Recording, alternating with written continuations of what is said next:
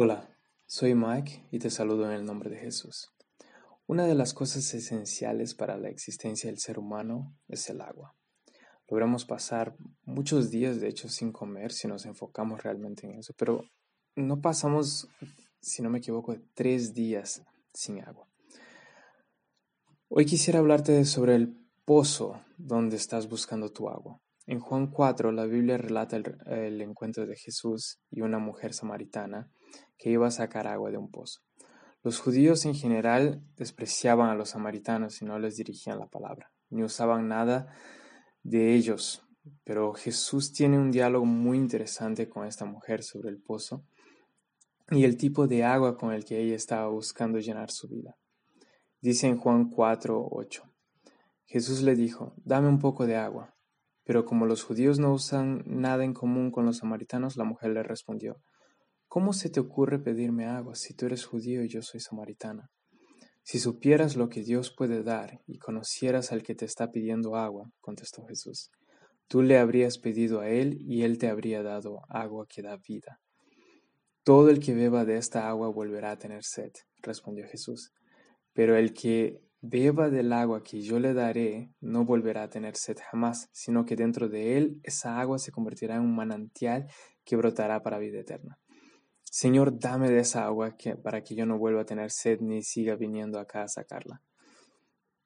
Ve a llamar a tu esposo y vuelve acá, le dijo Jesús. No tengo esposo, respondió la mujer. Bien has dicho, que no tienes esposo. Es cierto que has tenido cinco y el que ahora tienes no es tu esposo. En eso has dicho la verdad. Hay un libro llamado Infinite Jest, escrito por David Wallace, un hombre muy controversial, pero dice algo muy interesante. Todo el mundo adora algo. La única opción es qué adoramos. Lo que Jesús empieza a tratar con esta mujer es exactamente eso. ¿Dónde está tu corazón? ¿De dónde estás sacando agua para llenar tu vida? En Jeremías 2.13, Dios reduce todos los pecados de la humanidad a dos puntos simples de entender. Dice, dos son los pecados que ha cometido mi pueblo. Me han abandonado a mi fuente de agua viva y han cavado sus propias cisternas, cisternas rotas que no tienen agua.